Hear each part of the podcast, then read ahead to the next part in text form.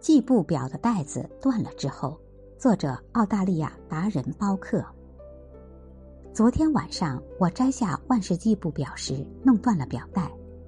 在过去的三年里，我每天都要走至少一万步，总共只有五天例外。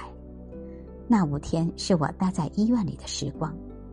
我为自己每日坚持的这一习惯而自豪，所以不想打破这一常规。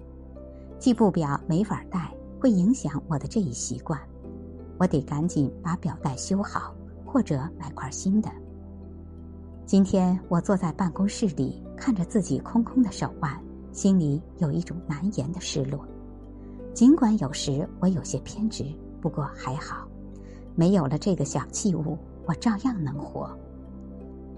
其实我们很容易陷入小器物依赖的泥淖，受到他们强有力的控制。而不是由我们来控制这些小东西，不是吗？我们连吃饭的时候都在使用智能手机，连睡觉的时候都把手机放在床头柜上。我们沉溺于观看喜爱的连续剧，可以放下其他的一切。手头一旦没有了这些小器物，我们就会焦急万分，不知所措，像丢了魂儿一样。其实不应该如此。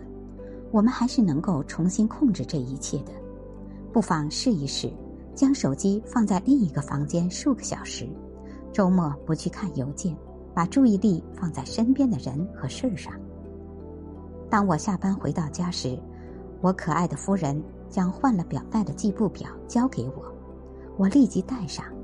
吃完晚饭，我就出去遛狗，直到超过了一万步才回家。